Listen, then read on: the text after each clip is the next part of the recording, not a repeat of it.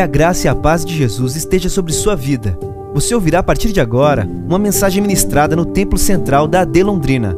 Que o Senhor fale fortemente ao seu coração e te abençoe de uma forma muito especial. Deus, nesse momento, segunda carta do apóstolo Paulo a Timóteo, capítulo 4, versículo de número 7. 2 Timóteo 4 e 7. Eu estou usando a nova Almeida atualizada, NAA. Nova Almeida atualizada. Louvado seja o Senhor. 2 Timóteo 4 e 7. É uma passagem conhecidíssima, mas eu quero ler com você e a partir desse texto compartilhar aquilo que Deus ministrou ao meu e eu quero dividir com o seu coração nessa noite de quinta-feira. 2 Timóteo 4, nós vamos ler o verso 7 e o verso de número 8. A palavra do Senhor diz assim: Combati o bom combate, completei a carreira e guardei a fé. Desde agora me está guardada a coroa da justiça, que o Senhor, reto, justo juiz, me dará naquele dia, e não somente a mim, mas também a todos os que amam a sua vinda. Amém. Louvado seja o Senhor pela sua palavra. Hoje é 1 de setembro. Quem, os irmãos que me conhecem aqui há mais tempo, sabem o quanto eu sou, embora não pareça aqui no púlpito, tímido e reservado. Se o Eliseu não falasse, ia passar batido. Eu não sou aquele cara dos grandes eventos, das grandes festas de aniversário. Mas sem dúvida louvo a Deus por mais um, por mais um ano de caminhada. E hoje foi um dia, um dia de muitos, de muitos sentimentos, porque ao mesmo tempo a felicidade por mais um ano de vida, eu fui acordado hoje pela manhã com a notícia de dois falecimentos. Primeiro, já foi noticiado aqui da nossa querida irmã Lázara. Hoje no velório muitos irmãos estiveram aqui, alguns eu acredito que seja o motivo pelo qual até não estão com a gente hoje à noite, a frequência está um pouco menor e também de, um, de uma pessoa próxima da nossa família, um amigo de muitos anos ali do Rio de Janeiro, que também veio a falecer hoje. E diante desse cenário de, de luto e também de alegria, que são dimensões, sentimentos, realidades presentes na nossa vida, eu digo, Deus, fala comigo, traz um, uma palavra ao meu coração e o texto que Deus trouxe ao meu coração foi esse que a gente acabou de ler. 2 Timóteo 4, 7 e 8. Esse texto faz parte do último capítulo da última carta escrita pelo apóstolo Paulo. São as palavras finais de um dos grandes homens usados por Deus na história da igreja.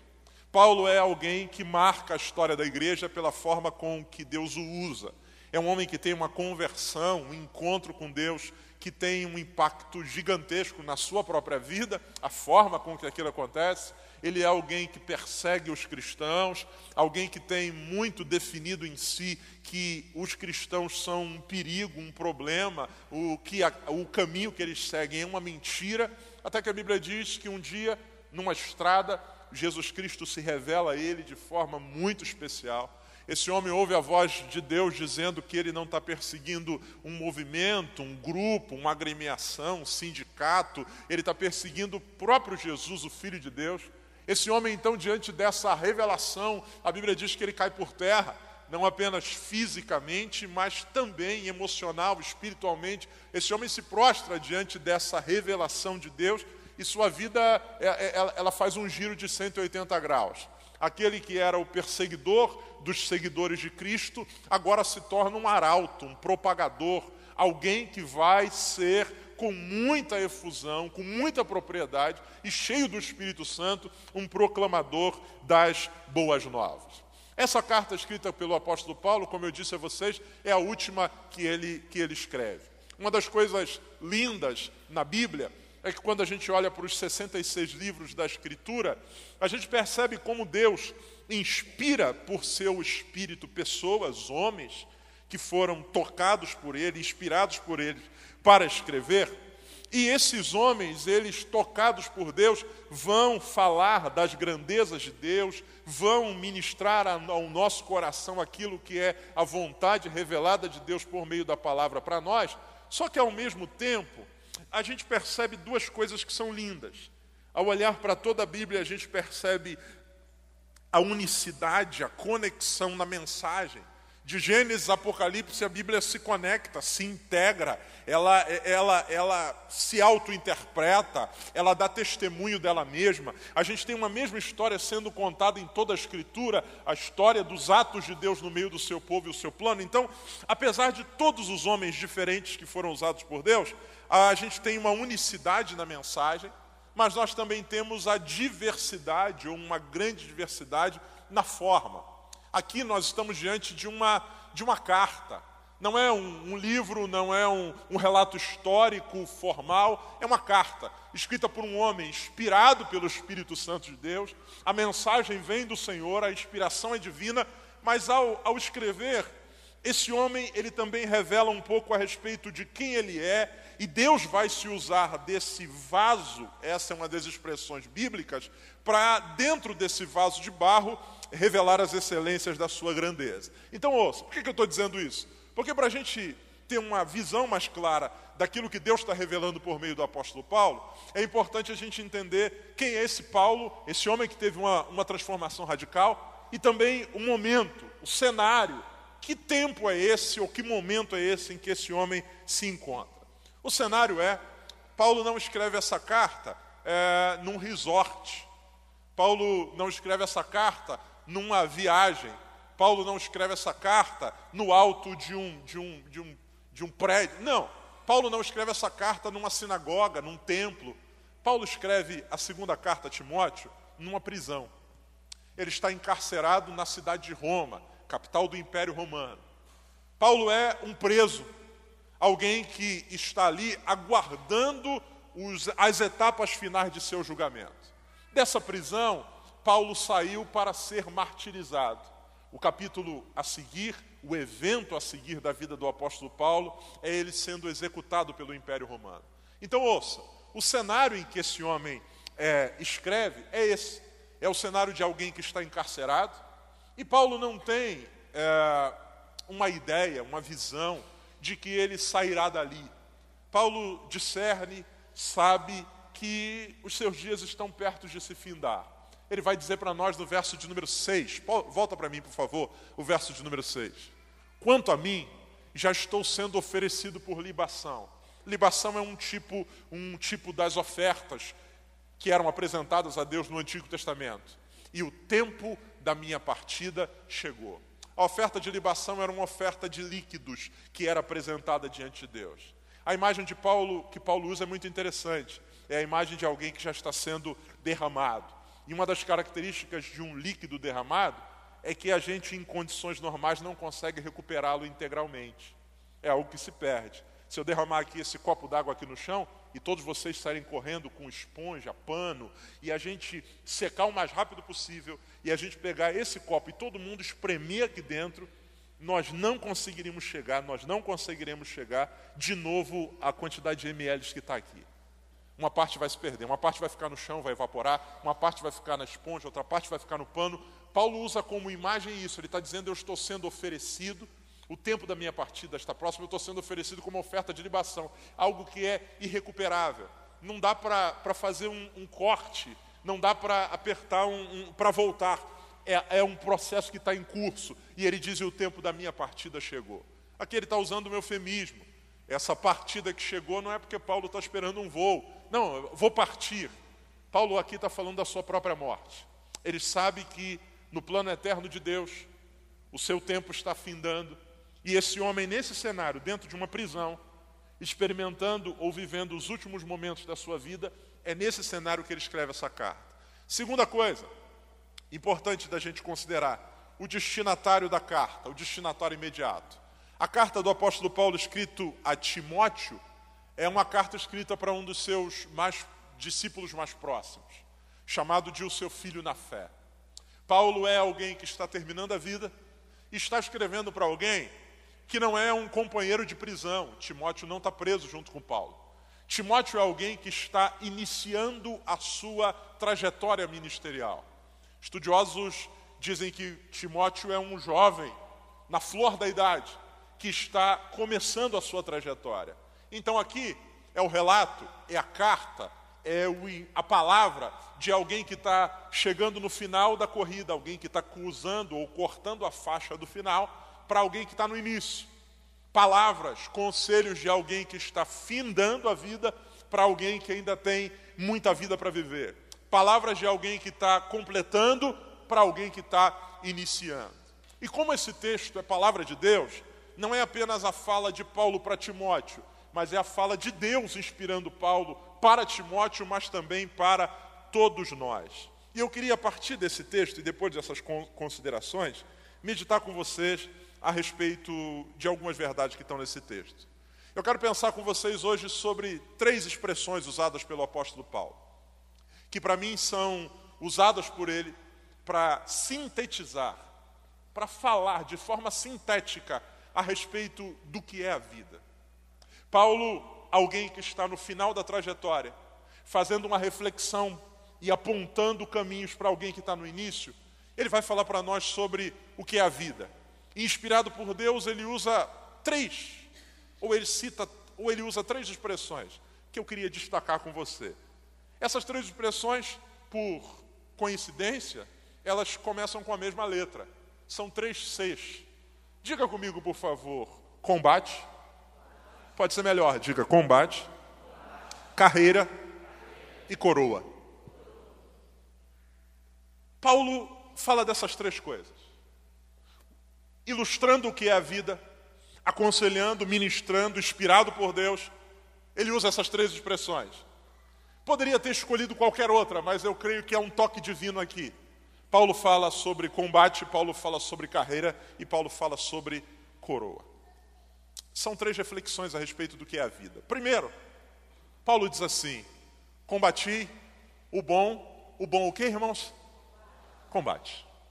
A primeira coisa que todos nós precisamos ter com muita clareza é que a vida não é, como a gente, uma expressão comum, um mar de rosas. Paulo não faz aquilo que muitas vezes a gente, a gente procura fazer. Querendo, de alguma maneira, não fazer o outro desanimar, a gente tenta pintar com tons mais leves a trajetória que nós já fizemos e ela foi complicada para que o outro não para que o outro não desanime. Então eu, eu, eu já passei por essa por todo esse processo. E agora tem alguém que está me sucedendo. Cara, e se eu disser para ele a complicação que é, as batalhas, pode ser que ele desanime. Então, muitas vezes, o que a gente faz? A gente tenta eufemizar. Alguém pergunta assim, e aí, é difícil? Aí você diz assim, depende. depende. Não, mais ou menos. Não, não, assim, às vezes, não, Paulo não. Paulo não tenta criar uma falsa imagem para Timóteo. Timóteo, viver é andar num parque de diversões. Timóteo, viver é caminhar. Não, ele diz assim: Timóteo, não vou te enganar, não. Anota aí. Sabe o que, que é a caminhada, a vida? Conselho de alguém que está chegando no final e que passou por ela: viver é enfrentar combate. E amados, isso, ao mesmo tempo que é pesado, é real. Viver uma das realidades a respeito da vida é de que nós teremos que, nela, enfrentar muitos combates. Viver a lutar, crescer dói. São realidades que estão muito presentes. E negar isso não torna a vida melhor. Negar isso, na verdade, nos aliena e faz a vida ficar mais complicada ainda. Porque adiar uma luta não significa vencê-la, significa muitas vezes protelar. E nas últimas semanas eu falei bastante aqui sobre procrastinação. Paulo diz: viver, Timóteo, é um combate, e eu combati esse combate. E existem algumas coisas ligadas a combate. Primeiro, ninguém, ninguém combate consigo mesmo, numa primeira instância. Se é combate, pressupõe a existência de inimigos. Há forças, há realidades que se opõem a nós. Faz parte da vida. Que bom seria que viver fosse lidar apenas com realidades favoráveis. Tudo aquilo que a gente fosse fazer, todo mundo dissesse: Eu confio em você, pode ir. Tudo aquilo que a gente empreendesse, houvesse só apoio. Mas Paulo diz: não. Paulo diz: é um combate. Existe a realidade do antagonismo. Nós lidamos com antagonismos o tempo inteiro. Antagonismos na perspectiva espiritual. A Bíblia diz que nós temos o diabo, nosso adversário, que anda ao derredor, bramando como um leão, buscando a quem possa tragar. A Bíblia diz que o diabo tem uma tríplice missão, e essa tríplice missão não envolve nada que favoreça a nossa vida. A Bíblia diz que ele veio para matar, roubar e destruir. Negar a realidade do mundo espiritual não torna o mundo espiritual menos real. Tentar tratar a vida apenas na perspectiva da contingência material é, é achatá-la, porque nós vamos lidar com batalhas na perspectiva espiritual. Viver é combater, é lutar, é enfrentar antagonismos. Enfrentar antagonismos dentro de mim mesmo. Eu luto contra a minha carne, eu luto contra os meus desejos. E quantas vezes eu não me pego, imagino que você também, se pegue numa batalha interior porque eu sei o que é certo, mas o errado exerce pressão sobre mim. Eu sei que eu devo fazer isso, mas parece que cada célula do meu corpo quer aquilo. Eu sei, e isso não é uma realidade só nossa. Paulo, em outro momento, vai dizer: o bem que eu quero fazer eu não consigo, mas o mal que eu não quero parece que está sempre perto de mim. Batalha, luta, combate. Ser combate pressupõe a existência de dor pressupõe a existência de imprevistos. Estar numa guerra, e a gente tem nos últimos dias, nos últimos meses, a realidade de, de, de poder, isso não é bom, mas é, é, é, o que temos diante de nós, poder lidar com notícias constantes de uma guerra que está acontecendo Rússia e Ucrânia. Se você de alguma maneira acompanha isso ou se interessou por isso, eu imagino que aquilo que a gente viu nos livros agora começa a se materializar diante de nós. A notícia, algum tempo atrás, é, cara, bombardearam um hospital. Cara, quem imagina em sã consciência que uma bomba vai cair dentro de um lugar onde tem gente já ferida? Que ameaça alguém que está no leito de morte e é para um outro país? Meu Deus, é uma loucura. Só que a realidade do combate é essa dos imprevistos, da dor, do alerta por conta dos possíveis ataques. Então ouça, viver, o apóstolo Paulo diz, que uma das ilustrações ou das imagens que representa o que é a caminhada da vida é um combate. E talvez eu esteja falando para alguém que chegou aqui que está de, de, decepcionado, chateado, revoltado. Porque, pastor, a sensação que eu tenho é de que é uma luta sem fim. É, amado, faz parte. Jesus disse isso: no mundo vocês terão aflições. Aflições. Muitas vezes nós criamos uma falsa imagem do cuidado de Deus. Já falei isso aqui muitas vezes. Acreditamos que Deus é aquele que vai nos preservar no sentido de não deixar que nada de mal nos visite. Quando a Bíblia diz que Deus é aquele que, em meio aos cenários de caos, Ele nos fortalece para que a gente possa passar por isso e sair vitorioso. E só é vitorioso quem batalhou, só é vitorioso quem enfrentou o combate da vida. Então Paulo diz: é um combate. Só que, deixa eu dizer uma coisa para você que para mim encheu meu coração essa manhã. O apóstolo Paulo diz assim: Eu combati o bom combate. A realidade do combate é para todos nós. A diferença se ele vai ser bom ou ruim tem a ver com as alianças que eu faço. Se eu tentar lutar isso sozinho, eu vou, eu, eu vou ter problema. Se eu, de alguma maneira, acreditar que. Não, eu vou ter problema. Agora, se eu, entendendo que a vida tem combates, ou é um grande combate, me aliançar com aquele que é o Senhor dos exércitos, eu vou poder dizer todos os dias: é duro, é tenso, mas é bom. E não é bom por causa da sensação no corpo, não é bom por causa da sensação, não, não é bom porque não tem dor, é bom porque, como diz o salmista no Salmo 23, ainda que eu ande pelo vale da sombra da morte, eu sei que tu estás comigo, a tua vara e o teu cajado me consolam. Então a questão não é se vai ter tiro ou não, A questão é em que pelotão eu estou. E se eu estou com o Senhor, a Bíblia diz que eu serei mais do que vencedor em Cristo Jesus. Então a primeira coisa que Paulo diz é combate. Pastor, pastor, estou numa guerra. Tamo junto, tamo junto, tamo junto. Estou também, tamo junto. E a gente não sabe o que pode acontecer amanhã. É, é isso mesmo. E hoje está comemorando aniversário e amanhã pode estar tá morto. É isso aí. E tem, e tem tudo, tem imprevistos, dúvidas, dificuldades, reveses, enfermidades, faltas, dores. Porém, Paulo diz: é bom. E por que é bom? É bom porque eu não estou só, meu irmão. É bom porque eu não estou só. É bom porque comigo vai aquele que a Bíblia chama de o Senhor dos Exércitos. E a Bíblia diz que ele fortalece as nossas mãos para o combate e adestra os nossos dedos para a guerra. Segunda verdade, por causa do tempo, Paulo diz que em primeiro lugar é combate, a vida é combate. Em segundo lugar, Paulo diz que a vida é carreira. Completei a carreira. Dependendo da sua versão, vai estar também corrida. O que Paulo está dizendo aqui, em primeiro lugar, é um combate. Tem desafios, antagonismos, há dores, imprevistos, tensões. E a segunda coisa que ele diz é que é uma carreira, é uma corrida. E o que, que Paulo está querendo dizer com isso? Se quando ele fala de combate, ele está falando da intensidade, quando ele fala de carreira, ele está falando da duração. Ele está dizendo que a vida, ela tem início, mas também tem fim. Ele diz: Eu completei. Eu cheguei ao final.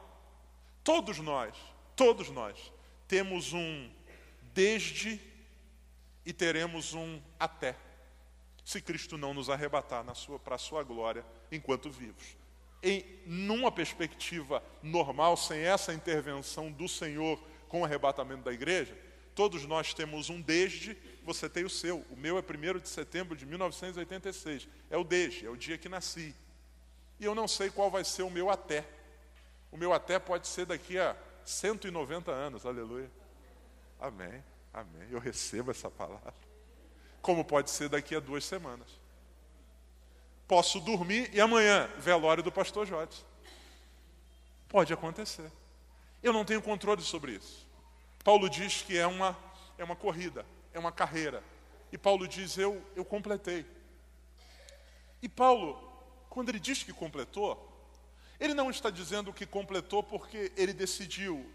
Há, há, um, há, um, há uma intervenção divina. É o Senhor quem controla o tempo. Você já deve ter se pegado pensando Pô, essa pessoa tão boa, cara, essa pessoa tão maravilhosa, podia viver tantos anos. A gente, às vezes isso passa pela minha cabeça. Cara, cara produziu tanta coisa. Imagina se Deus tivesse preservado Paulo em vida 200 anos. Meu Deus, meu Deus, quanta coisa esse homem talvez teria escrito, quantos lugares esse homem teria ido, quanta coisa. Ao mesmo tempo você já deve ter pensado, mas por que, que esse fulano não morreu ainda, cara? Tanta gente falando coisa ruim, parece que, que dura. Vaso ruim não quebra. Quebra sim, uma hora quebra. Mas amém, isso é uma outra história. É, o fato é que tem um, um desde e também tem um e também tem um tem um até. E ouça, é uma corrida, é um, é um traçar, é um trajeto. Nós não temos controle sobre o momento que termina. Nós não temos controle sobre o momento. Nós não temos.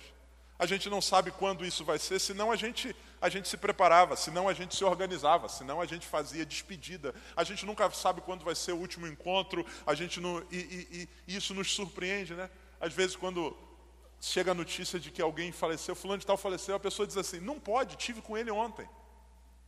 Não, teve com ele quando? Ontem. Então, cara, mas morreu. Não, mas eu tive ontem.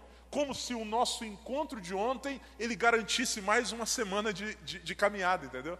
mais uma semana de vida. Não, não. O fato de você ter encontrado dois minutos atrás não significa que isso vai, que isso vai acontecer de outra forma. Conheci esses dias um querido, um querido, que levou o filho para um, para um, para um determinado lugar, para um estádio. Você deve ter visto essa, essa reportagem em algum lugar. Levou o filho para o, para o estádio para assistir o jogo. Ele, o filho e, um, e uma outra criança menor. No que saem do estádio, estão indo para o, carro, para no estacionamento ele abre a porta para o filho maior poder entrar, e no que ele vira, que dá a volta no carro para colocar a, minha, a criança menor aqui, cai uma árvore em cima do filho. Não, não, como assim, cara? Eu só, eu só, eu só fiz isso aqui. Eu, eu só fui. Faleceu. Faleceu. A gente não sabe qual é a extensão da nossa carreira. E porque eu não sei qual é a extensão da nossa carreira, ou da minha carreira, eu preciso perguntar para mim e para você duas coisas. Em primeiro lugar, em que direção eu estou? Porque o importante não é apenas correr, caminhar, o importante é saber em, em que direção eu estou. Paulo diz: Eu completei. Só que eu completei na direção certa, eu cheguei no lugar certo. Eu cumpri o propósito de Deus para mim, eu creio que completei de acordo com a vontade de Deus. Alguns de nós estão vendo o tempo passar ou fazendo o tempo passar, mas indo na direção contrária. A vontade de Deus é que você vá para lá e você está indo para cá, cara. E nessa perspectiva, deixa eu te dizer, você está perdendo tempo. Pode ser que não dê tempo de virar, então de converter, de fazer a volta. Então, tão importante quanto você já deve ter ouvido isso, a velocidade, é a direção. Porque alguns de nós estão envolvidos há muitos anos com planos que não vão dar certo, porque estão em oposição à vontade de Deus. Você está queimando tempo, você está gastando tempo em vão. Ouça, é hora de pensar e dizer, Deus, em que direção que eu estou? Eu estou na direção da tua vontade, eu estou na direção do teu propósito, eu estou na direção daquilo que o Senhor planejou para mim, porque se eu estiver na tua direção, não importa quanto tempo, não importa se eu viverei dez anos, cinco anos, dois anos, eu viverei uma vida próspera em nome de Jesus. Jesus viveu 33 anos. 33 anos, uau, morreu na flor da idade, morreu não. Só que a história de Jesus é a história de alguém que caminha na vontade de Deus. Na vontade de Deus. O profeta Isaías, escrevendo a respeito dele no capítulo de número 53, diz: Quem pode contar os seus dias, porquanto foi cortado da terra? Ele está dizendo, vai ser uma morte abrupta, só que ao mesmo tempo ele diz assim: A sua posteridade ele verá, o trabalho das suas mãos ele verá e ficará satisfeito. A questão não é viver muito. A questão é viver com intensidade o que Deus tem para mim. Então, em que direção que eu estou? Segunda verdade que esse texto me provoca a pensar. Qual é a direção? E segundo, o que, que eu carrego comigo? Paulo diz assim, combati o bom combate, completei a carreira e guardei o quê? A fé. Ouça, nós muitas vezes estamos tão fixados em chegar lá, no nosso destino, no nosso projeto. E nós esquecemos que Deus nos avalia não apenas na perspectiva do ter terminado, mas na perspectiva da direção certa, e Deus nos avalia a partir do, do que trazemos conosco. Isso é curioso. Paulo diz assim: Eu completei a carreira, eu cheguei no final, uh, completei. E eu imagino que, se a gente estivesse ao vivo com Paulo, numa ilustração, ele talvez diria assim: Deixa eu mostrar um negócio para vocês aqui. Está comigo. A minha fé. Eu guardei a fé. E por que, que isso é importante? Porque é possível que na caminhada da vida a gente perca coisas importantes. É possível que enquanto caminhamos a gente perca a fé. Chegamos no final só que a fé, ela foi abandonada no meio do caminho. Jesus, certa vez, disse: Será que quando o filho do homem vier, achará fé na terra? O que Jesus está dizendo é que a fé é um artigo, um bem, um dom que pode ser perdido no meio do caminho. Algumas pessoas, querendo chegar mais rápido no destino que elas prepararam para si, elas abandonaram a fé. Porque deixa eu dizer uma coisa para você: a fé, algumas vezes, pesa.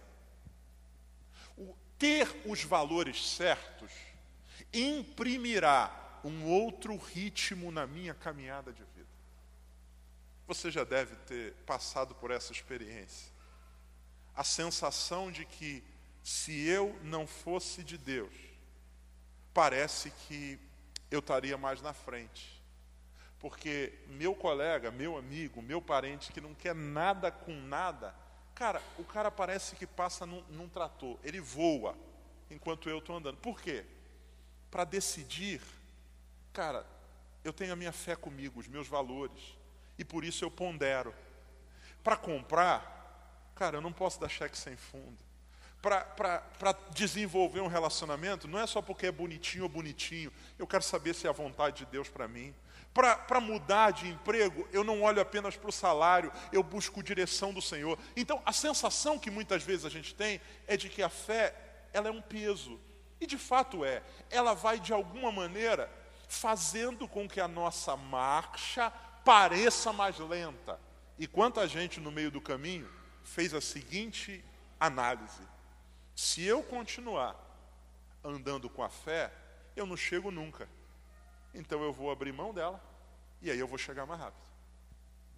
E algumas pessoas que talvez eu e você conheçamos abriram mão daquilo que é precioso e alguns deles chegaram muito longe. Alguns estão nos pontos mais altos, profissional, política, é, até ministerialmente. Só que o importante não é chegar lá. O importante é poder dizer o que Paulo disse. Cheguei no final, completei a carreira e eu não perdi aquilo que de mais precioso me foi confiado. Eu guardei a minha fé em Cristo Jesus. Se para chegar lá, longe, onde para você é precioso, você precisar abrir mão da fé, meu irmão, não vale a pena. Não vale a pena não. É melhor ir mais devagar. É melhor ir num ritmo mais lento. É melhor, em alguns momentos, parecer bobo. Cara, você está desperdiçando uma oportunidade. Não é que eu estou desperdiçando uma oportunidade. Eu estou me apegando àquilo que de fato vale a pena. Porque no final da carreira, Deus não vai apenas me perguntar de onde eu vim, Deus vai me perguntar o que, que eu trouxe. E bendito seja Deus, se as nossas mãos, nas nossas mãos estiver a nossa fé, a gente poder dizer, Senhor, foi difícil, foi pesado. Em alguns momentos eu achei que eu não sucumbi, que eu sucumbiria, mas Senhor, muito obrigado porque eu guardei a minha fé em Ti. Está aqui. Eu termino com a terceiro C que Paulo diz. Paulo diz: Desde agora, versículo de número 8, me está guardada a coroa da justiça, que o Senhor, reto juiz, me dará naquele dia. O que é a vida? Segundo Paulo e 2 Timóteo 4. Viver é combate, pode ser bom ou ruim, depende de com quem a gente está aliançado. Viver é carreira, viver é corrida, tem início, tem fim, e o mais importante não é o ritmo, o mais importante é a direção e o que eu guardo comigo, fé guardada.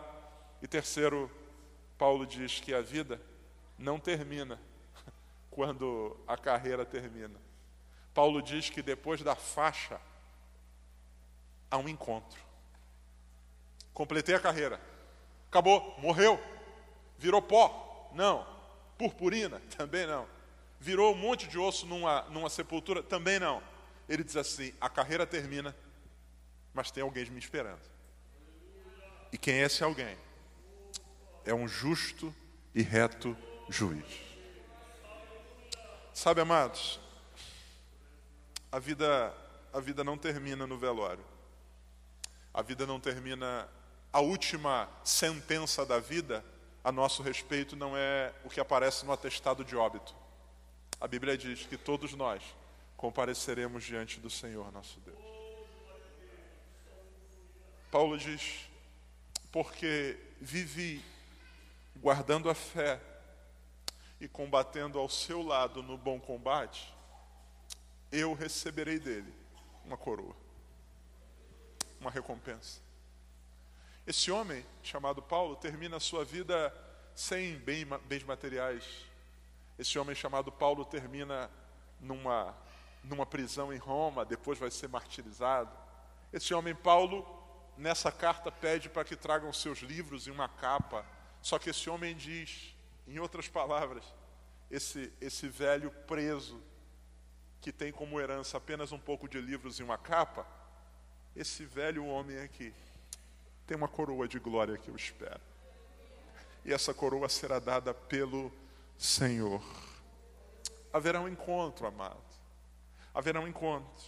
Haverá o dia em que nós sairemos daqui e nós estaremos com o Senhor. E o texto diz algo que me choca e ao mesmo tempo me alegra. Ele diz assim: O Senhor, reto juiz. Vivemos um tempo onde há muito questionamento, até revolta em algum nível, com relação à postura do poder judiciário no Brasil em algumas instâncias. Quantas vezes nos chateamos, nos revoltamos por conta de decisões que, numa análise até superficial, elas são injustas de alguém que deveria fazer justiça. O apóstolo Paulo diz: Quem vai me encontrar naquele dia? É alguém que é juiz, só que ele é reto, ele é justo. Ele sabe com clareza cada passo da minha vida. Ele sabe, ele, ele, ele não se deixa impressionar pelo status, ele não se deixa impressionar pela aparência, ele julga com retidão. A Bíblia diz que ele pesa em balança justa cada um de nós. Ao mesmo tempo que isso, para alguns, é alegria, para outros é tristeza. Porque se ele sabe de tudo e ele é reto, as coisas que a gente faz, que aos olhos dos homens parecem certas, mas a gente faz pelos motivos errados, o justo juiz está vendo. O justo juiz nos contempla. Para além dessa reunião aqui, onde está todo mundo bonito, no lugar certo, fazendo a coisa certa, mas há um Deus que nos vê, nos enxerga, nos contempla e a Bíblia diz que ele nos sonda. Ele sabe de cada passo que eu dou, Ele sabe de cada coisa que eu faço. Ele sabe não apenas do que faço, mas com que motivação faço, para o que faço, querendo agradar a quem que eu faço. Ele sabe de alguns atos meus que parecem ser altruístas, mas muitas vezes são egoístas. Ele sabe o que se passa na minha cabeça quando eu digo uma coisa com o lábio, porque é possível que eu diga que amo, mas no coração eu estou acumulando o desejo de traição. É possível, é possível que eu seja um do lado de fora e e outro por dentro, mas Paulo diz: quem eu encontrarei não é alguém que eu posso subornar, quem eu encontrarei não é parcial, quem eu encontrarei é justo. Ele é justo. E se e esse alguém que é justo, ele não espera de mim perfeição. O que ele espera de mim é compromisso. O que ele espera de mim é verdade. O que ele espera de mim é uma aliança feita com ele e se naquele grande dia ele me vir coberto por seu sangue, haverá uma coroa que me espera. Haverá algo muito maior do que aquilo que a dimensão humana pode conter ou pensar. Haverá na eternidade algo preparado por Deus para mim. Essa noite, irmãos, nesse dia que para mim é de choro e alegria, de celebração e também de luto, de dor, de consternação, eu queria, com a graça de Deus, compartilhar o que Deus ministrou ao meu coração ao seu. Vamos enxergar a vida da maneira correta. É uma batalha, é uma carreira, mas não termina, não termina no último ato humano. A gente vai se encontrar com o Senhor. E bendito seja Deus, se nós, que o Senhor nos dê a graça de vivermos de tal maneira combatendo o combate do lado certo. E se isso acontecer, apesar da dor, ele vai ser bom. Que corramos a carreira na direção certa e levando os valores certos. Eu não posso abrir mão da minha fé, porque se assim fizermos, naquele grande dia, a gente vai poder ouvir da boca do nosso eterno e amado: benditos de meu Pai possui por herança o reino que está preparado para vós desde a fundação do mundo. Paulo diz: tem uma coroa que me espera. Essa coroa que é incorruptível, dada por um justo juiz. Os governos humanos, o governo, o poder é, político da época matou Paulo, mas o poder eterno o ressuscitou em glória e o coroou, porque esse homem viveu para a glória de Deus. Vamos ficar de pé nesse momento. Vamos orar? Você pode fechar seus olhos.